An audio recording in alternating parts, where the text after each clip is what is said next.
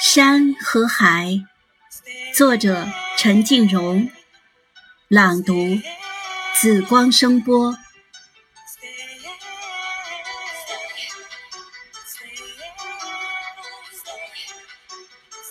高飞没有翅膀，远航没有帆。小院外一棵古槐，做了四溪相对的敬亭山，但却有海水日日夜夜在心头翻起，汹涌的波澜，无形的海啊，它没有边岸。不论清晨或黄昏，一样的深，一样的蓝，一样的海啊，一样的山。